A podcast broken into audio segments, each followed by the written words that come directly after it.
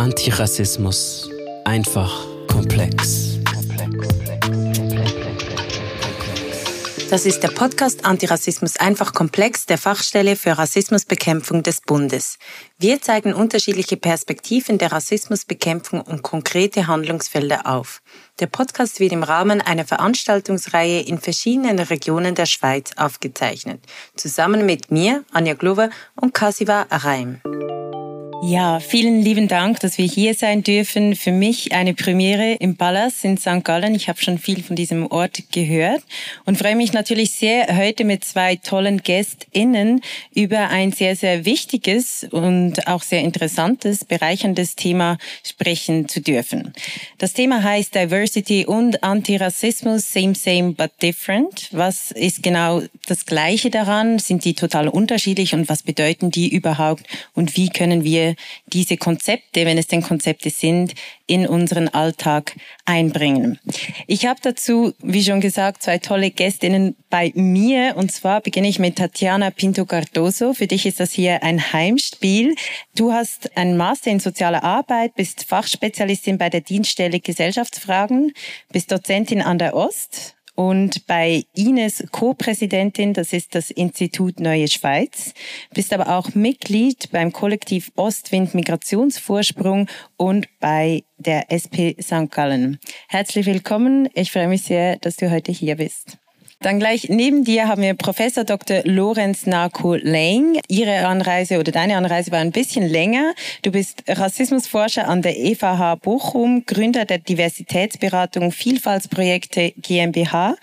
Dann berätst du unter anderem DAX-Konzerne, Theater, aber auch Bundesministerien und NGOs zum Thema Diskriminierung. Und du wirkst als Beiratsmitglied der Nationalen Diskriminierungs- und Rassismus Monitors in Deutschland und bist aber auch im Expertinnenrat für Antirassismus der deutschen Bundesregierung und es ginge noch einiges weiter. Du machst ganz, ganz vieles und für diese vielen Arbeiten und vielen ähm, Engagements wurdest du auch mehrmals ausgezeichnet. Kürzlich übrigens, das ist glaube ich zwei Wochen her, mit dem German Diversity Award. Herzlich willkommen. Ja, wenn es um das Thema Diversity, Diversität geht, dann möchten die Menschen meistens einfach klare Definitionen haben. Ich denke, wir sind uns da wahrscheinlich einig, dass es nicht diese eine klare Definition gibt. Und darum beginne ich mit der Frage, was bedeutet Diversity oder Diversität für euch? Vielleicht beginnen wir gleich bei dir, Lorenz. Diversität ist ja eigentlich ein Konzept, das aus dem Management und der Managementwissenschaft herrührt. Es wurde entwickelt, um die Frage zu beantworten, wie können wir die Vielfalt, die in der Gesellschaft ist, in Institutionen besser integrieren und nutzbar machen. Also es ist ein Nützlichkeitsparadigma, äh, erfunden vom US-amerikanischen Militär, die sagte, uns fehlen Leute, die anderen Ethnien und Völker, die haben ja noch welche, vielleicht können die mit uns rumschießen. Also nicht ganz im friedlichen Sinne begründet. Diversität ist also ein Paradigma, das versucht, die Vielfalt in unserer Gesellschaft wertschätzend zu inkludieren. Zum Glück hat sich da viel getan seitdem.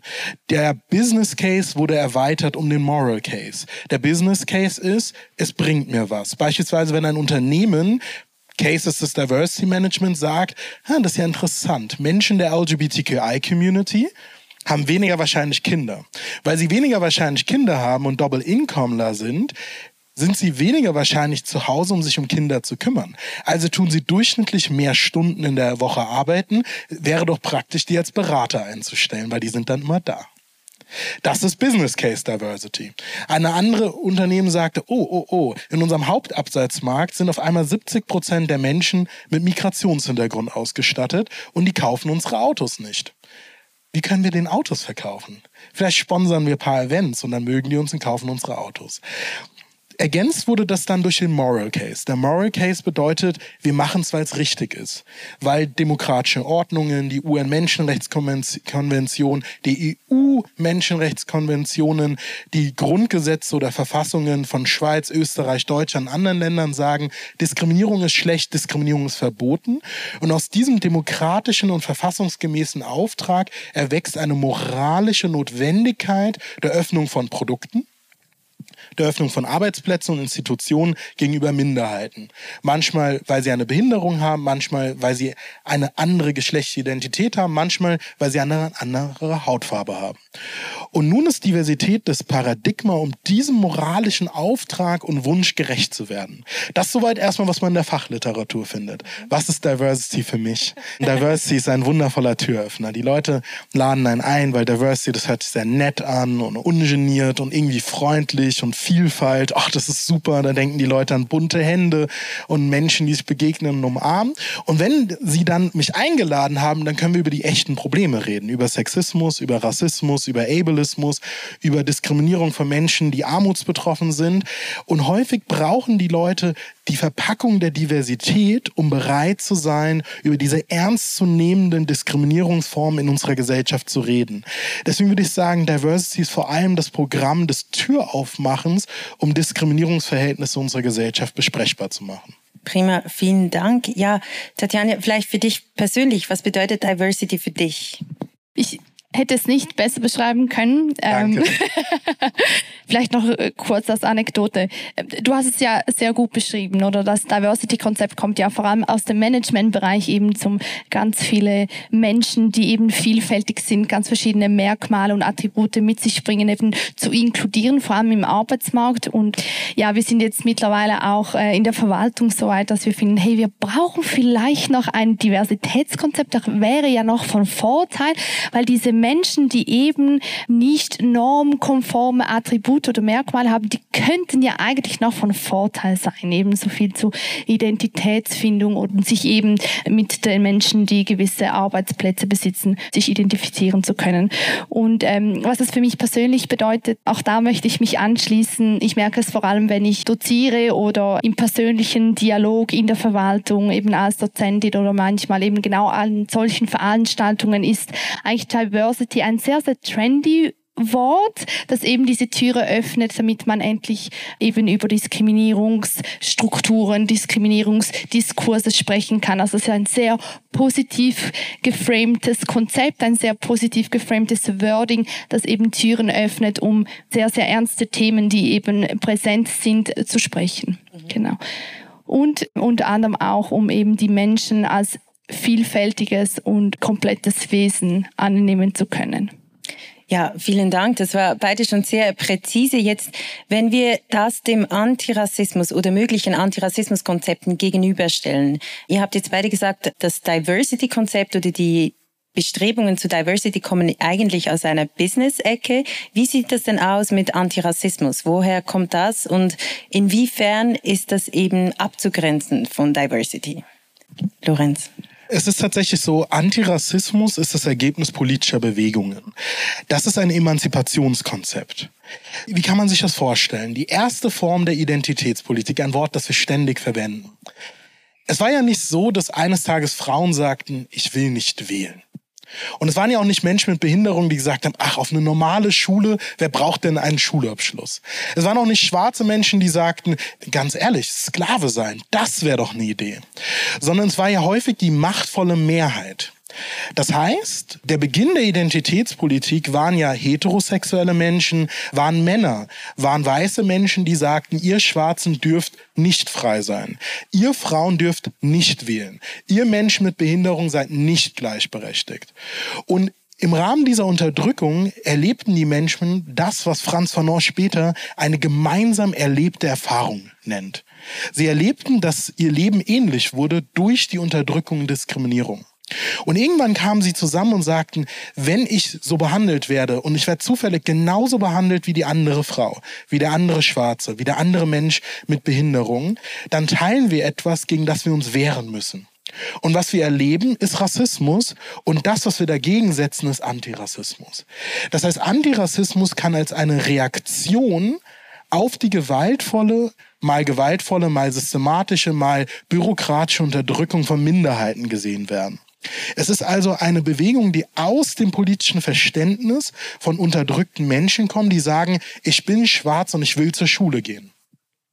Ich bin schwarz und ich will gehört werden. Ich bin schwarz und ich will nicht versklavt werden. Ich bin schwarz und ich will mitreden in einer Gesellschaft. Ich bin schwarz und ich will Schweizer Staatsbürger werden. Ich bin schwarz und ich will gleichberechtigt sein unter denen, die mich nicht als gleich anerkennen. Und so ist Antirassismus gegenüber dem Diversity Management ein weitaus unstrukturierteres, weitaus politischeres, weitaus aus der Grassroot kommendes Konzept was sich nun einreiht. Und so entwickelte sich dann eine dialektische Beziehung des Ganzen. Weil was diese beiden Konzepte gemeinsam haben, ist Liebe.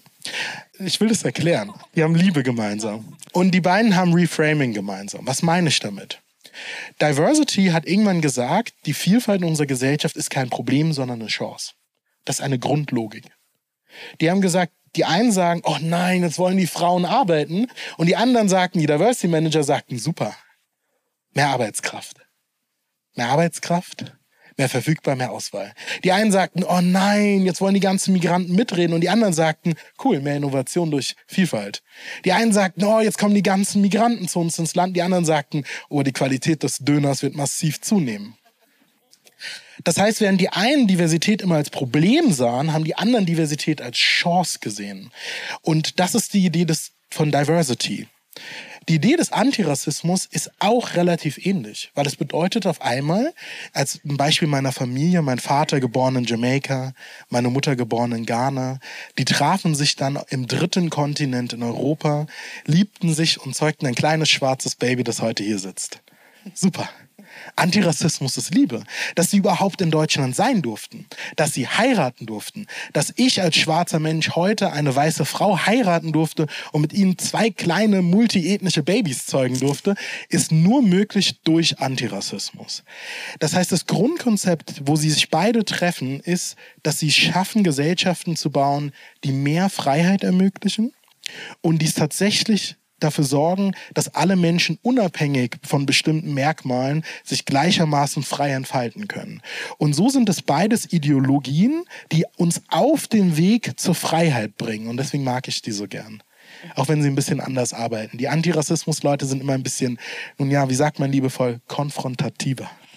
Ich wollte, das wäre nämlich jetzt gerade meine Ergänzung gewesen. Und zwar wollte ich sagen, ich nehme da wahrscheinlich eher meinen aktivistischen Hut auf und würde sagen, dass für mich Antirassismus die Bewegung ist oder die Gefäße, diese Räume, die ja uns es möglich machen, eben strukturellen Rassismus oder dialogischen Diskurs, Rassismus, whatever, ähm, auf welche Ebene wir von Rassismus sprechen, eben anzusprechen, zu identifizieren und präventive Maßnahmen oder Bekämpfungsmaßnahmen Maßnahmen anzugehen. Also eben, wenn wir da eher von der aktivistischen Seite sprechen können und das lässt sich eben, diese, dieser ganze Antirassismus-Diskurs lässt sich eben sehr gut einbetten, wie ich vorher schon gesagt habe, in diesen Diversity-Konzepten, weil es eben die Möglichkeit gibt, darüber zu sprechen und eben weitaus über das Konzept von Antirassismus zu sprechen. Denn ja, ich kann vielleicht eine weiße Frau sein, aber genauso Diskriminierung erleben wie eine schwarze Frau, die vielleicht auch noch im Rollstuhl sitzt. Also Diskriminierungen basieren ja sehr oft nicht nur auf einer intersektionalen Kategorie, also zum Beispiel Hautfarbe oder Herkunft, sondern kann auch eingehen mit anderen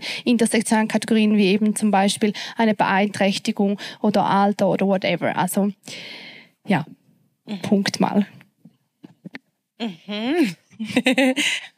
Sei, seid ihr einverstanden, ihr, ihr zwei? Okay, gut. Ähm, ja, also was ich mich dann frage, braucht die eine Form oder das eine Konzept das andere? Du hast es ein bisschen angetönt, als wenn wir das jetzt beispielsweise, oder sind die parallel immer verlaufen oder können wir das konkret so einteilen? Also würde Diversity, würden Unternehmen nach Diversity fragen, wenn es diese antirassistische Arbeit nicht gäbe?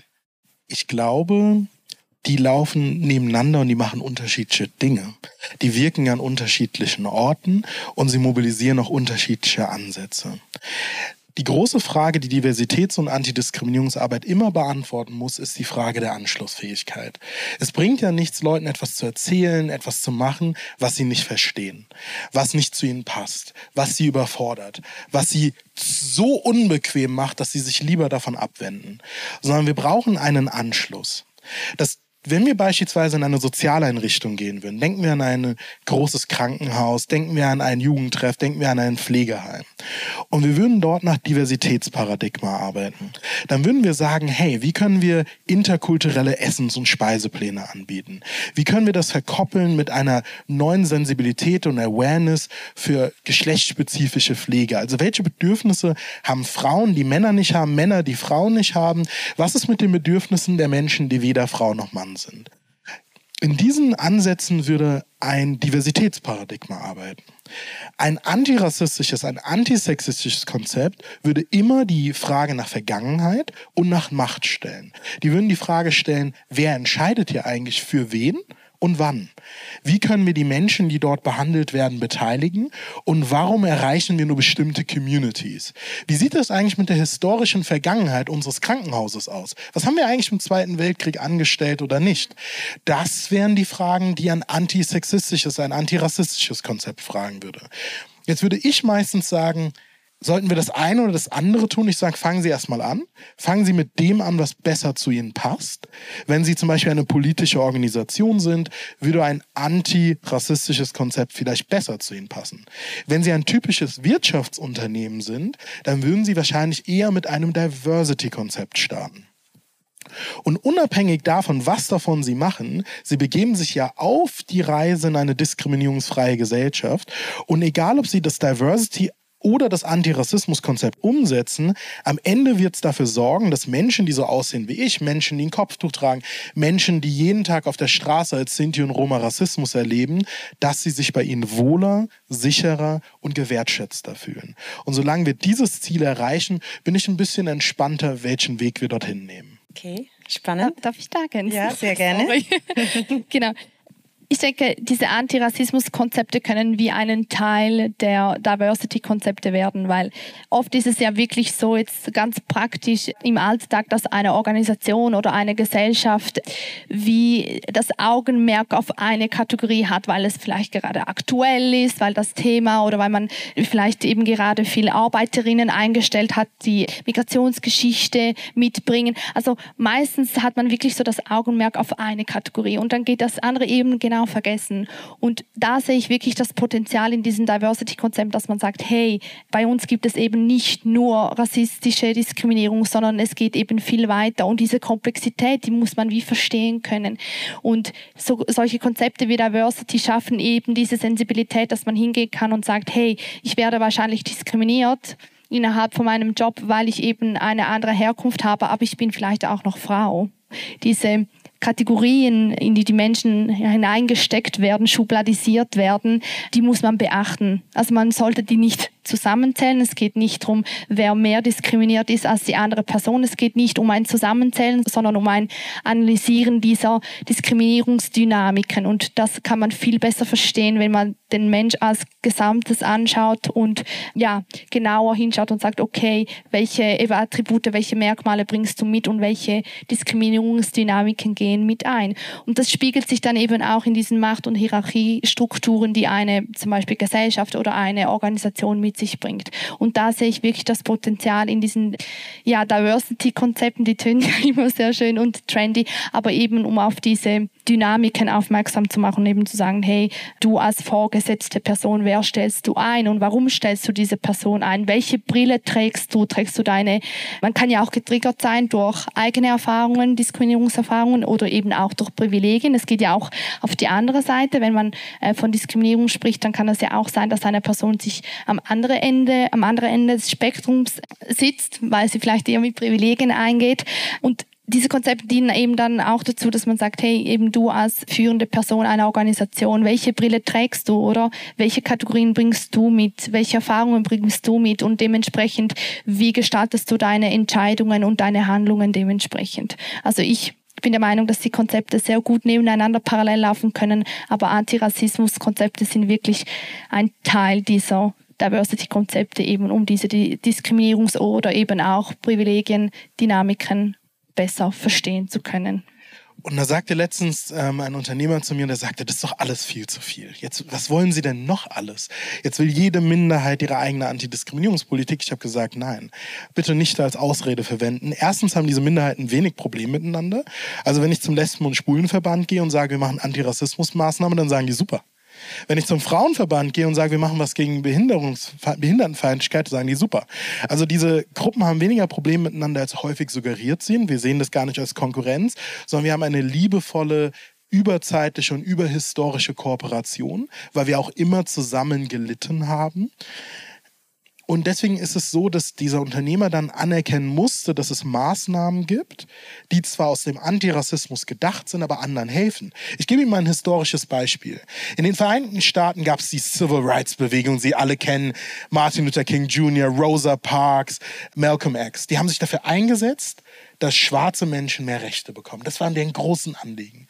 Im Rahmen dessen wurde dann ein Gesetz verabschiedet, um den Menschen bessere Chancen zu geben, die nicht weiß waren, an Hochschulen aufgenommen zu werden und in Jobs zu kommen.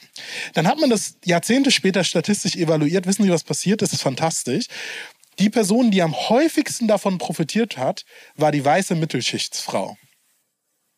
Weil die Maßnahmen zur Inkludierung in Hochschulen die Logiken der Affirmative Action, der bevorzugten Aufnahme unterrepräsentierter Gruppen, hat vor allem dafür gesorgt, dass weiße Frauen an Hochschulen kommen weil die so stark unterrepräsentiert waren. Also es gab mehr weiße Frauen, die wegen dieser Gesetze ein Studium aufnehmen konnten, als es schwarze Menschen gab. Als Ergebnis einer antirassistischen Bewegung. In Deutschland gibt es das Antidiskriminierungsgesetz, vor allem wegen der Behindertenrechts- und der Frauenrechtsbewegung, die über EU-Gesetzgebung dafür sorgten, dass alle Staaten, die Schweiz inklusive, auf einmal Antidiskriminierungsgesetze verabschieden sollten. Und ich kann Ihnen sagen, danke.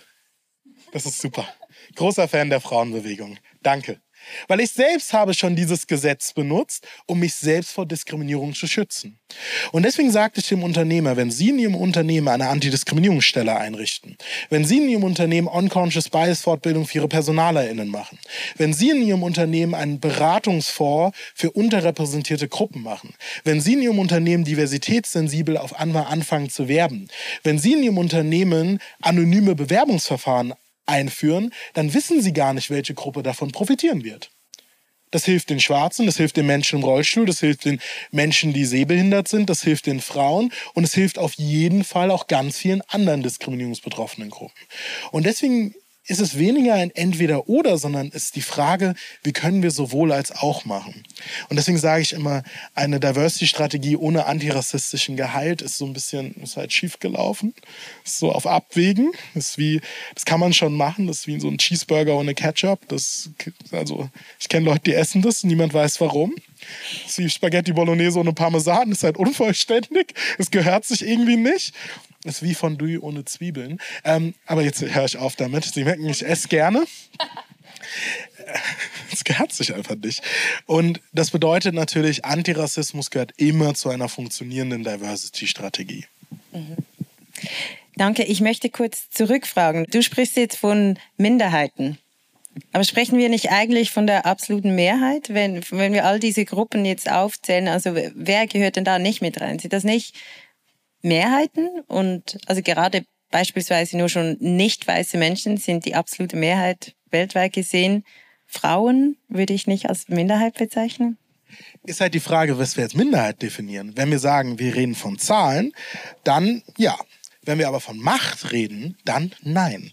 Der Minderheitsbegriff, den ich verwende, der geht nicht davon aus, wie viele Menschen gibt es zahlenmäßig, sondern wer hat das Recht, über wen zu entscheiden und wer hat die Mehrheit der Dinge, die man braucht, um in einem Land gut und richtig zu leben. Und so kann es tatsächlich sein, dass an einem Ort zwar eine Gruppe die Mehrheit stellt im Sinne von zahlenmäßiger Mehrheit, aber doch in der Minderheit der Entscheidungsposition ist.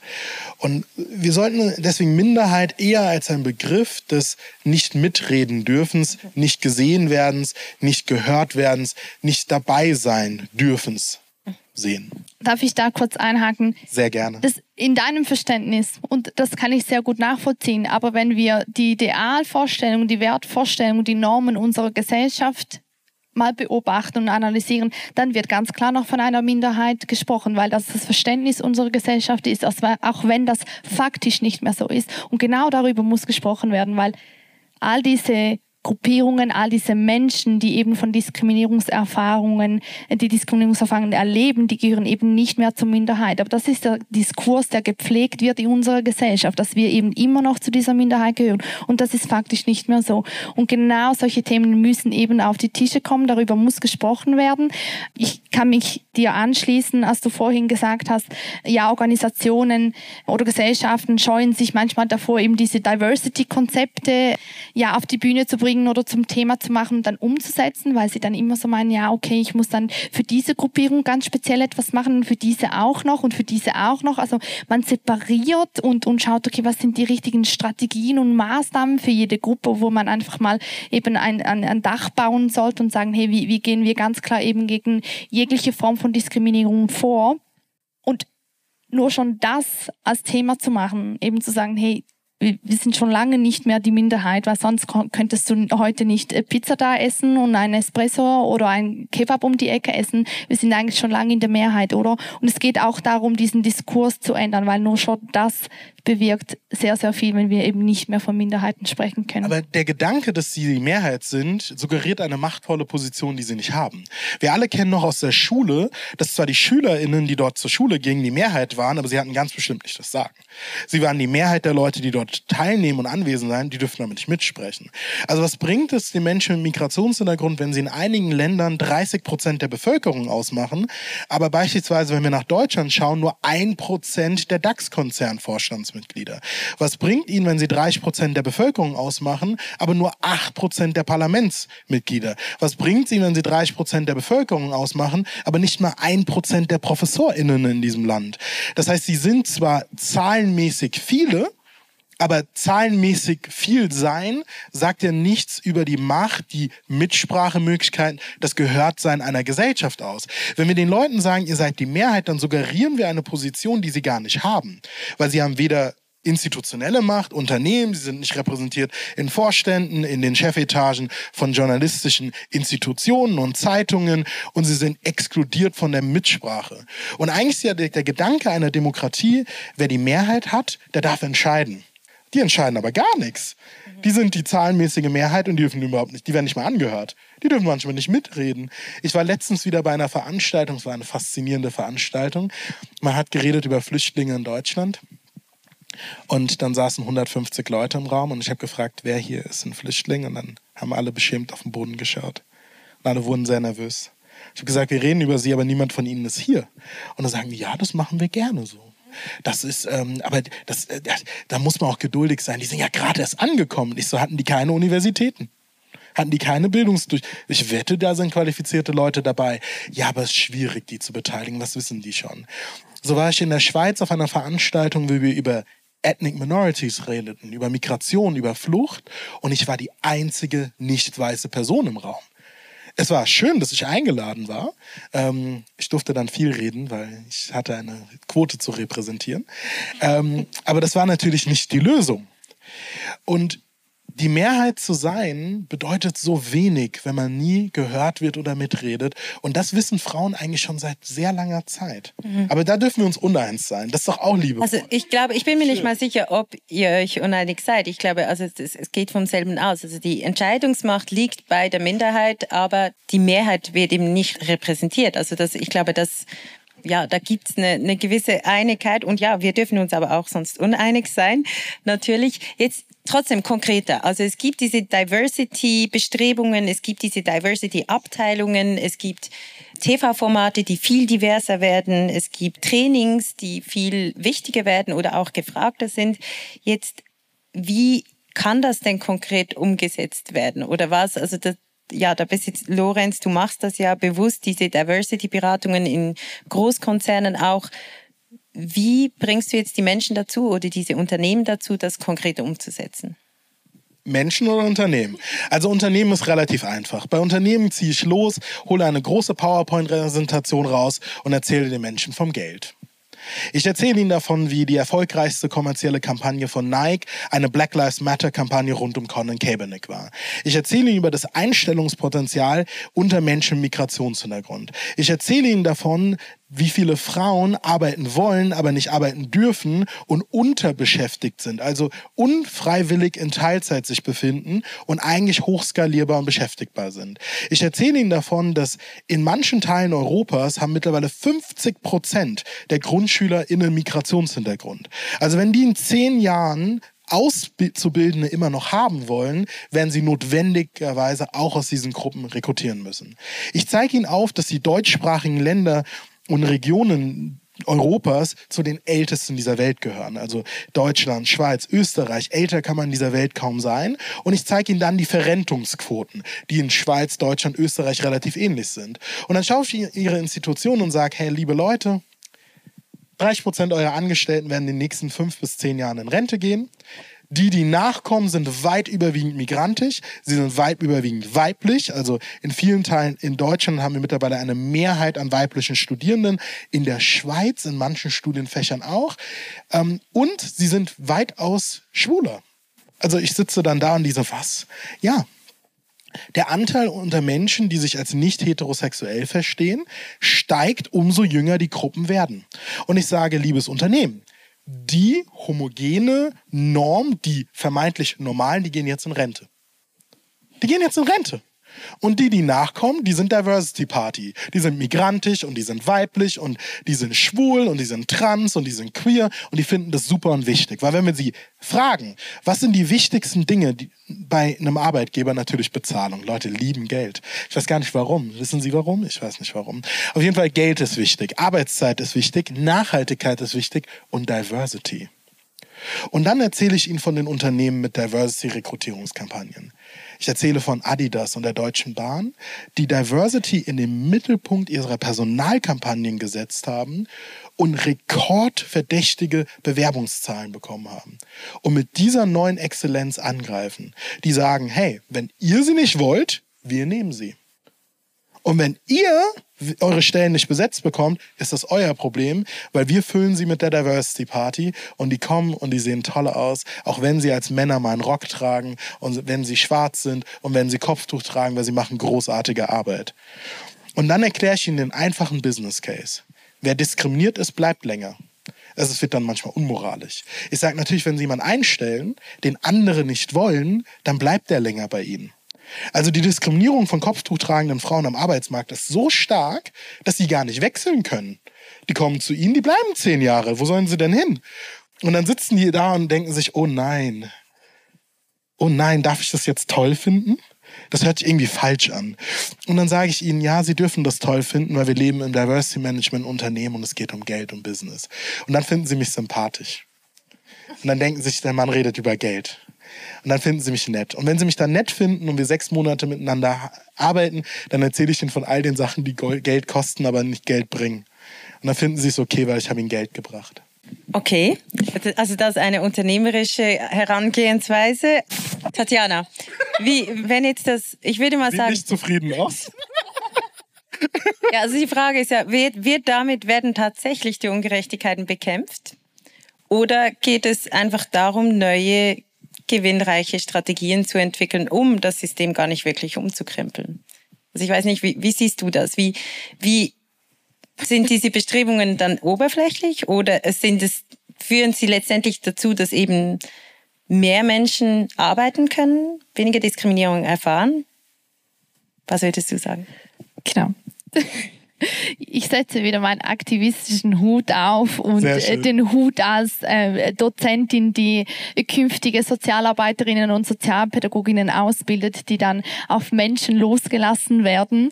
Und ich möchte da noch kurz, was du vorhin gesagt hast, einhaken. Und zwar beim Punkt eben reden wir nicht von Macht, wenn wir sagen, hey, wir sind die Mehrheit, äh, wir dürfen mitbestimmen, wir haben was zu sagen wo ich dann eben wieder auch sagen muss, okay, wir, wir können nicht mitsprechen als Menschen, die eben Diskriminierungserfahrungen gemacht haben oder wir sitzen nicht an den Machtpositionen, weil das eben strukturell sehr oft nicht erlaubt wird oder einfach die Hürden so groß sind, dass wir strukturell gar nicht an diese Positionen kommen, wo wir eben mitsprechen können.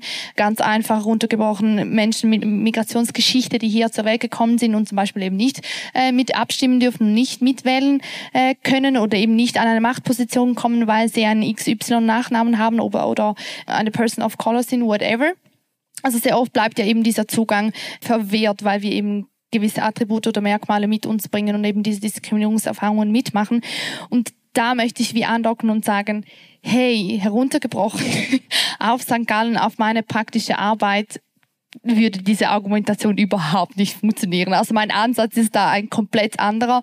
Und zwar, ja, vielleicht sehr vergleichbar mit diesem Liebesansatz, den du vorher gesagt hast. Und zwar ein sehr friedvoller Dialog wird gesucht. Ich merke immer wieder, dass, sei es in der Verwaltung oder sei es eben, wenn ich ähm, Sozialarbeiterinnen und Sozialpädagoginnen ausbilde, dass es wirklich in erster Linie darum geht, dass ich überhaupt zuerst mal aufmerksam machen muss dass es eben diese Diskriminierungsdynamiken gibt, dass Menschen aufgrund von ganz äh, verschiedenen Kategorien oder Ausstattungen diskriminiert werden. Also es geht wirklich ganz easy und heruntergebrochen in sehr vielen Strukturen überhaupt zuerst einmal darum zu sagen, hey, meine lieben Leute, das ist Realität. Wir leben in einer vielfältigen Gesellschaft, wo eben Menschen ganz vielfältige Kompetenzen und Fähigkeiten mitbringen die je nachdem auch negativ konjunktiert werden.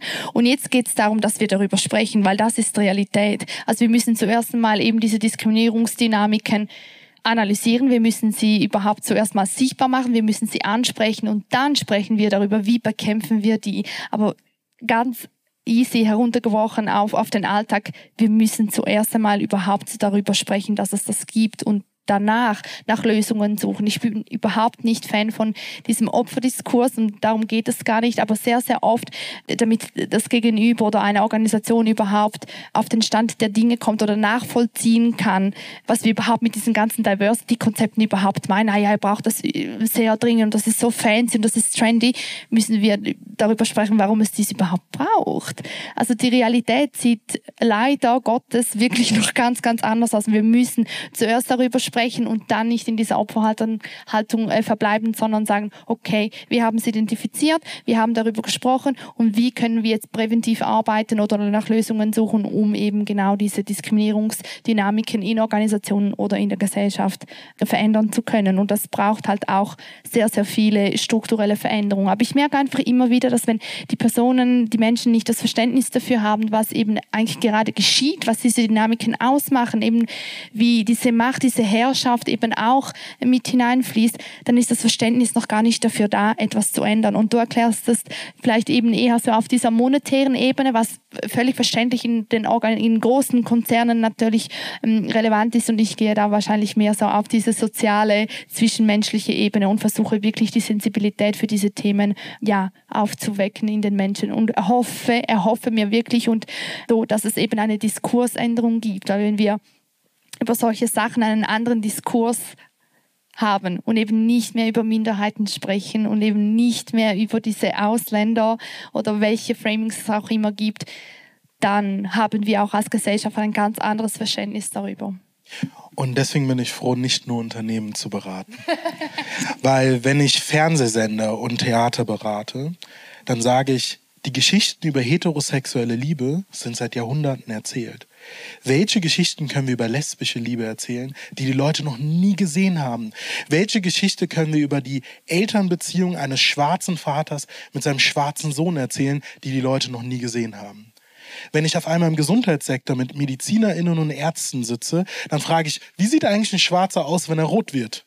Vitalzeichen. Sie kommen ins Krankenzimmer, Sie müssen checken, ob es ihm gut geht. Sie machen Blutdruck, Sie machen Sauerstoff, Sie überprüfen das. Aber eins sehr wichtiges Vitalzeichen ist, ist dieser Mensch rot? Lieber Arzt, wie sieht ein schwarzer Mensch aus, wenn er rot wird? Dann werden die sehr nervös. Warum genesen Menschen, die muslimischen Glaubens sind, nach Herzerkrankungen besser und häufiger? Und warum haben die einen besseren Genesungsverlauf?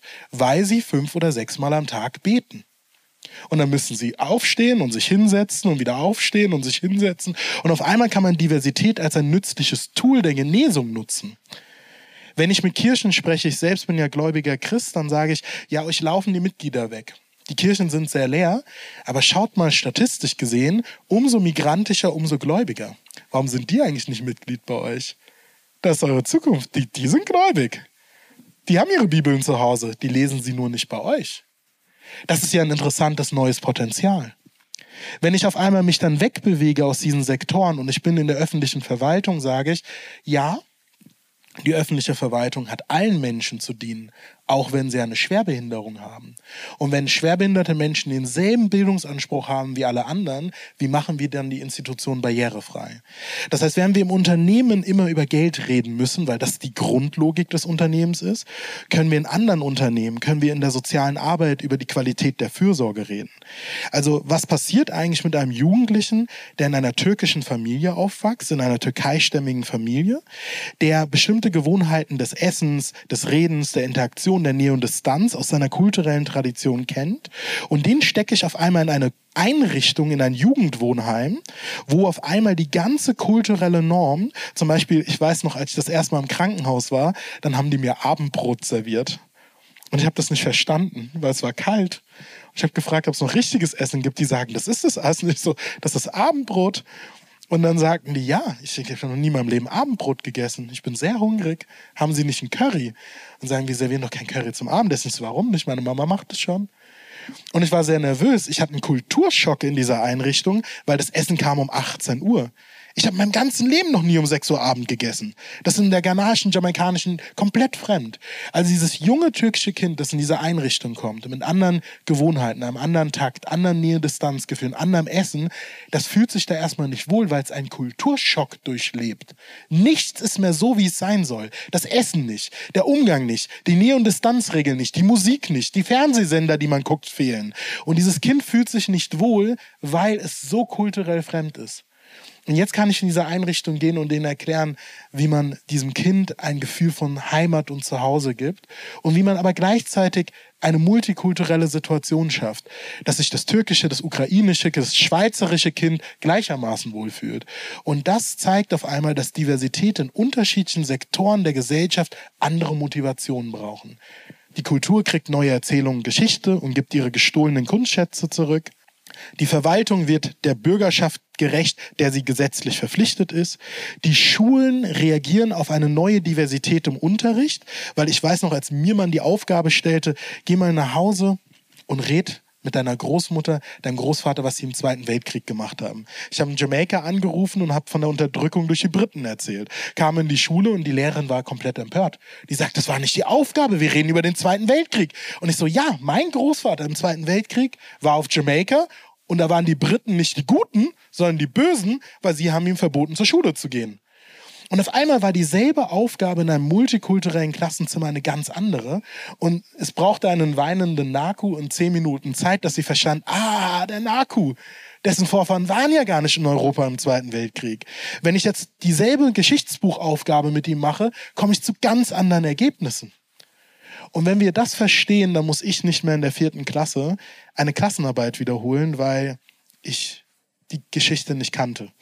Alle Kinder um mich herum kannten das Märchen und ich, Nabil und Franco haben von dem Märchen noch nie gehört. Weil ich habe wunderschöne Ganache-Märchen über Ussu gelesen, die ihre Eier zu hoch trug. Und die Ussu hatte immer ihre hohe Nase oben und deswegen fielen ihre Eier immer hinten runter und Usu musste lernen, ihre Nase runterzunehmen. Wenn Sie das Märchen nicht kennen, ich kann es sehr empfehlen, weil es hilft, die Nase unten zu behalten. Ja, also, ich kenne das ja. Ja, also wenn ich das so ein bisschen wage zusammenzufassen, also wir gehen von dieser Frage aus, sind Diversity und Antirassismus dasselbe oder sind sie es nicht? Sind sie voneinander abhängig? Wir haben das so ein bisschen umrahmt vielleicht kann man das auch so sagen, dass Diversity mögliche Konzepte sind, die aktuell in unserer Gesellschaft eher funktionieren. Also so höre ich das jetzt ein bisschen heraus. Da, wo Antirassismus, zumindest Lorenz, du hast es gesagt, anfangs ein bisschen, wie hast du es gesagt, kontroverser oder direkter? Konfrontativer. Konfrontativer mhm. ist, ja, wie, wie machen wir das denn, dass es nicht nur eine Symptombekämpfung wird, also dass es nicht nur aktuell vielleicht dazu führt, dass mehr Menschen sich ein bisschen wohler fühlen, aber dass die Ursachen für diese Ungleichheiten eben trotzdem auch bekämpft werden können, also langfristig bekämpft werden können? Oder müssen wir das nicht? Reicht es, wenn wir diese Diversity-Konzepte so umsetzen, dass sich alle mit der aktuellen Situation ein bisschen wohler fühlen? Ich weiß nicht, was, was denkst du dazu? Nein, klar nicht. Es reicht nicht, wenn ein Unternehmen sagen kann, hey, wir haben so ein tolles Diversity-Konzept und das einfach in einer Schublade verschwindet, irgendwo in einem Verwaltungsmöbelstück und, und eben nicht darüber gesprochen wird oder es eben zu keiner Diskursänderung, Veränderung führt. Und ich möchte auch wieder da andocken, was, was du vorhin gesagt hast, oder? Gestalten wir denn unsere Strukturen und unsere Zugänge so, dass sie eben für alle zugänglich sind? Oder diese Schulgeschichte hat eben genau dies wieder aufgezeigt. Und ich sehe vor allem eben, jetzt nehmen wir mal Organisationen, die eben sich Diversity-Konzepte aneignen, sehe ich es als Chance, eben diese Zugänge so zu verändern oder so anzupassen, dass es eben für alle Menschen zugänglich ist. Egal, ob es, ob, ob wir zum Beispiel über Teilzeitmodelle äh, sprechen, über Care-Arbeit, die möglich sein kann. Das wird nicht per se Menschen diskriminieren, weil wir auf der Bewerbung sehen, der Nachname tönt anders als meiner also ganz basic gesagt, oder da sprechen wir eben zum Beispiel von anonymen Lebensläufen, die eben zum Beispiel eine Maßnahme sind, um das zu bekämpfen oder zu sagen, hey, wir haben keine Zugangsbarriere, weil wir gar nicht wissen, wer hinter dieser Person steckt, weil ich nicht herausfinden kann, eben woher ist sie, wie heißt sie, wie alt ist sie, zu welchem Geschlecht äh, gehört sie an oder zu welchem Geschlecht fühlt sie sich hingezogen. Also es gibt sehr viele Maßnahmen in diesen Diversity-Konzepten, die Organisationen ja umsetzen können, eben um diese Zugangsbarrieren für alle Menschen Menschen senken zu können und eben erreichbar zu machen. Und wenn wir das dann herüber swipen auf die Gesellschaft, dann ja, gibt es eindeutig ganz viele Gesetze, ganz viele Strukturen, die wir ändern müssen. Das ganze Verständnis von Vielfältigkeit, von Antirassismus, von Diversity muss verändert werden. Ja, vielleicht ist es sehr oft sehr konfrontativ und mir ist das klar, dass ich sehr oft so in meiner aktivistischen Rolle bin, aber ich denke und ich, und ich bin überzeugt davon, dass eben so paradoxe Interventionen und zu sagen, hey, wir sind die Mehrheit, dass wir aktiv eben zum Beispiel diese Machtpositionen einnehmen, was eben vielleicht sehr konfrontativ sein kann, auch Diskursänderungen ja mit Diskursänderungen einhergehen können, weil die Personen mal anfangen darüber nachzudenken, was heißt dann das, wenn jetzt eben zum Beispiel die LGBT-Community plötzlich die Mehrheit ist oder was wäre, wenn jetzt eben Menschen mit Migrationsgeschichte plötzlich die Mehrheit wären. Also man beginnt nachzudenken, okay, was, was hätte das für Konsequenzen für unsere Gesellschaft? Wobei wir sagen müssen, es hätte keiner, weil die Gesellschaft ist schon lang, ist schon, lang, schon lange like that. Wir müssen auch einfach sagen, AktivistInnen sind wichtig, Diversity ManagerInnen sind wichtig, WissenschaftlerInnen sind wichtig, Politiker sind wichtig. Also es gibt eine breite Arbeitsteilung. Es ist nicht ein entweder oder. Und wenn die Leute anfangen, wirklich zu verstehen, was Rassismus ist, werden sie automatisch nachhaltigen Antirassismus betreiben. Rassismus ist nämlich nicht nur, dass jemand mich auf der Straße mal rassistisch diskriminiert oder beleidigt oder dass irgendwelche Produkte rassistische Namen tragen oder dass Leute mal abwerten, hostil sind oder Leute sich in Straßenbahnen und Bussen nicht neben mich setzen wollen. Das sind alles Dinge, die sind da, die sind ein Problem, aber das sind nicht die größten Probleme. Rassismus bedeutet, dass Menschen in Mitteleuropa, die Migrationshintergrund haben, durchschnittlich auf weniger Quadratmetern wohnen.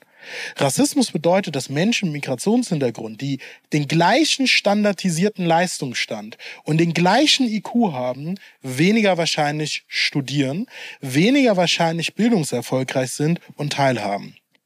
Rassismus bedeutet, dass Menschen, die schwarz sind in vergleichenden Studien, sich weniger sicher fühlen und sich einsamer fühlen. Das können wir messen. Rassismus bedeutet, dass wenn wir in Vergleichsstudien hingehen und Bewerbungen für einen Job, Bewerbungen um eine Wohnung, eine Anfrage um einen Arzttermin mal mit einem weißen europäischen Namen, mal mit einem arabischen, türkischen oder westafrikanischen Namen verschicken, dass die Menschen mit einem weißen europäischen Namen früher einen Arzttermin bekommen, wahrscheinlicher eine Wohnungseinladung bekommen und wahrscheinlicher einen Job bekommen. Das ist Rassismus. Rassismus sorgt für die Verteilung von Chancen, Teilhabe, Mitmachen und Sicherheit. Und wenn wir Rassismus so verstehen, dann ist Antirassismus immer dann nachhaltig, wenn er genau diese Probleme beendet. In Washington, DC, Amerika, liegt die Lebenserwartung eines schwarzen Mannes 19 Jahre unter der Lebenserwartung eines weißen Mannes. Schwarze Menschen sterben früher. Menschen mit Migrationshintergrund haben in Mitteleuropa wahrscheinlicher Corona bekommen, hatten wahrscheinlicher einen schweren Verlauf und sind statistisch wahrscheinlicher an Corona gestorben. Das ist Rassismus. Rassismus ist also ein Problem, was sich tief in die Leben einschreibt. Und Antirassismus bedeutet, dass wir in einigen Jahren messen können, dass ich dieselben Chancen mit meinem Namen habe, eine Wohnung zu bekommen, dieselben Chancen habe, als wenn ich Yusuf heiße, in der Schule erfolgreich zu sein und dieselben Chancen habe, auf dem Amt nicht diskriminiert zu werden. Das ist nachhaltiger Antirassismus. Und wenn ich Programme schaffe, die darauf abzielen, wenn ich dann wirklich sage, ich habe anonyme Bewerbungen, ich habe Antidiskriminierungsstellen, ich habe ein funktionierendes Antidiskriminierungsrecht, ich habe empfindliche Strafen, wenn ich Leute diskriminiere, ich habe strategische Förder- und Stipendienprogramme für schwarze Menschen, für Muslime, für Roma und Sinti, indem ich wirklich sage, ey, du, du Roma und Sinti, you're the change, hier sind 500 Euro im Monat vielen Dank, rette die Welt, werde mal so ein Professor Lang, damit sie schicke Vorträge machen können und Fortbildungen und wir werden sie haben. Weil am Ende sagen die Leute immer Quoten und Förderprogramme, was bringen sie? Sie bringen mich. Mich gäbe es nicht als schwarzen Professor in der Bundesrepublik ohne Quoten und Förderprogramme. Ich bin ein Quotenkind. Ich bin ein sehr glückliches Quotenkind. Das ist toll. Das ist eine schöne Aufgabe. Jeder hat so seinen Job im Leben.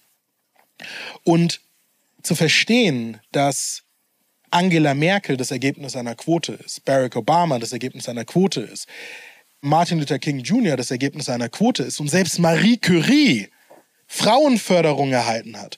Das heißt, ein paar der bekanntesten und berühmtesten Frauen, POCs und Menschen mit Behinderung, die wir in unserer Gesellschaft haben, in den Gesellschaften der Welt haben, waren das Ergebnis von quotenorientierten Fördermechanismen, zeigt, wie unglaublich mächtig Quoten sind.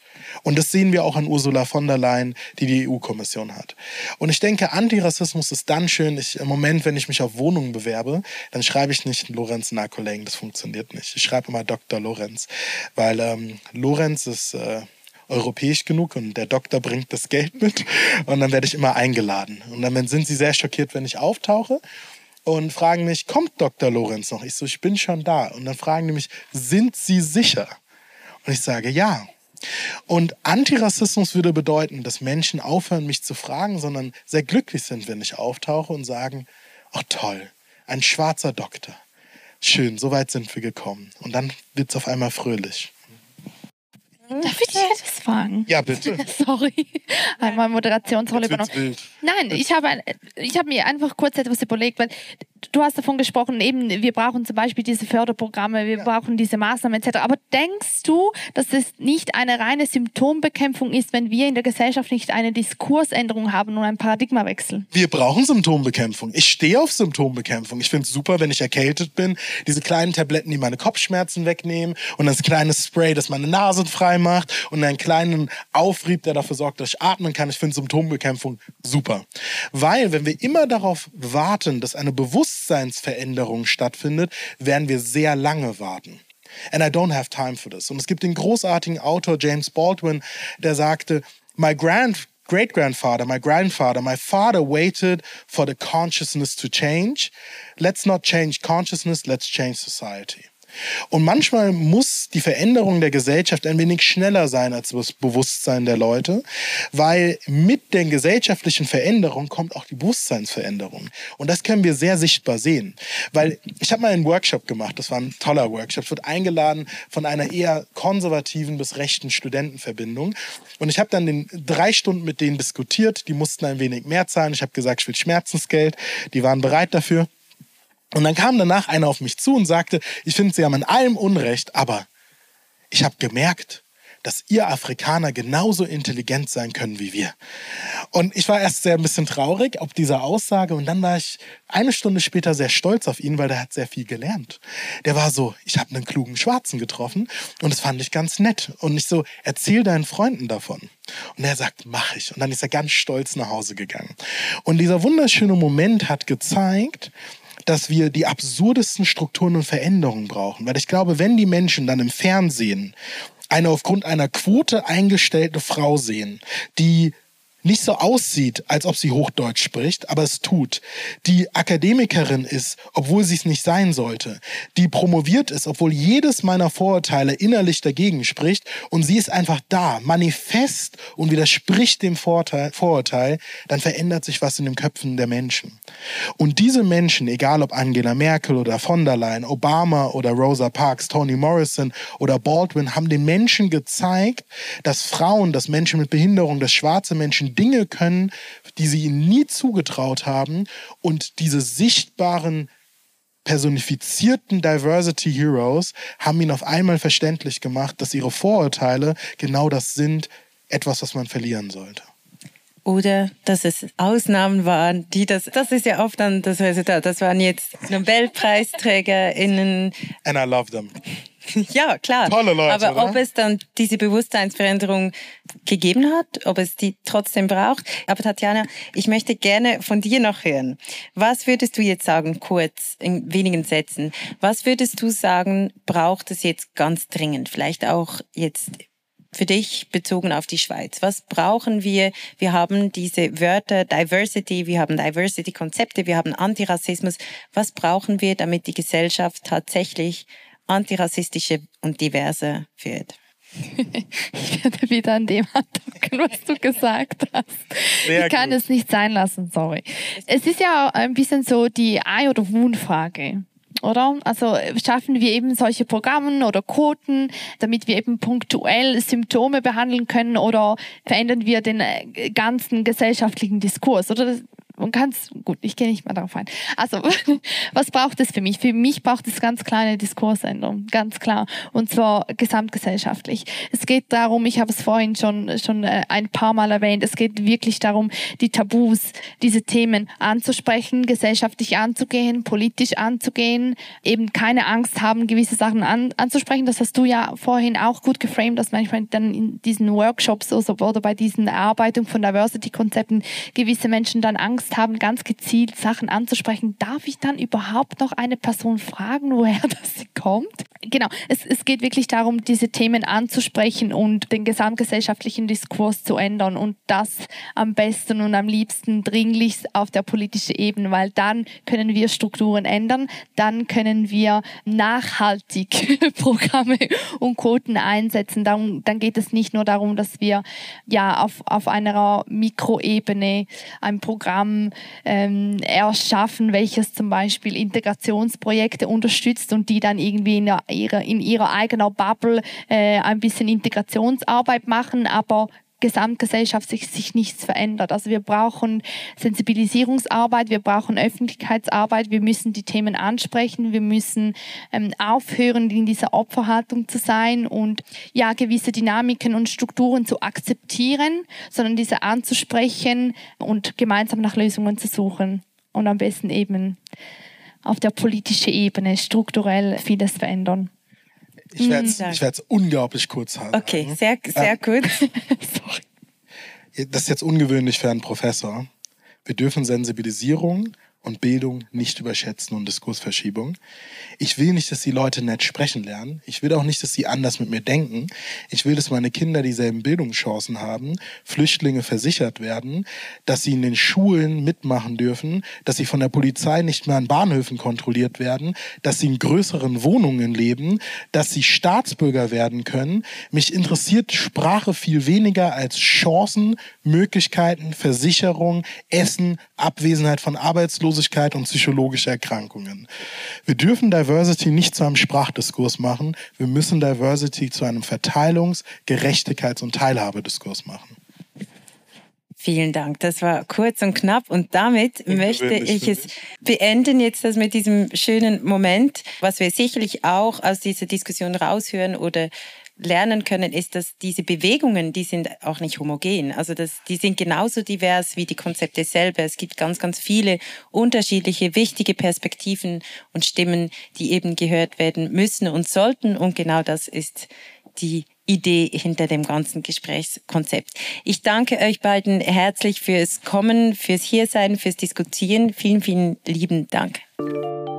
Die nächste Podcast-Folge wird in der Romandie mit Kasiwa Reim aufgezeichnet und daher in französischer Sprache erscheinen. Antirassismus einfach komplex ist ein Podcast der Fachstelle für Rassismusbekämpfung, produziert von Kai, wie auch immer, zu hören auf Apple Podcasts, Spotify, auf der Webseite der Fachstelle für Rassismusbekämpfung und überall, wo es gute Podcasts gibt. Ihr könnt uns auch auf Instagram folgen. Antirassismus einfach komplex.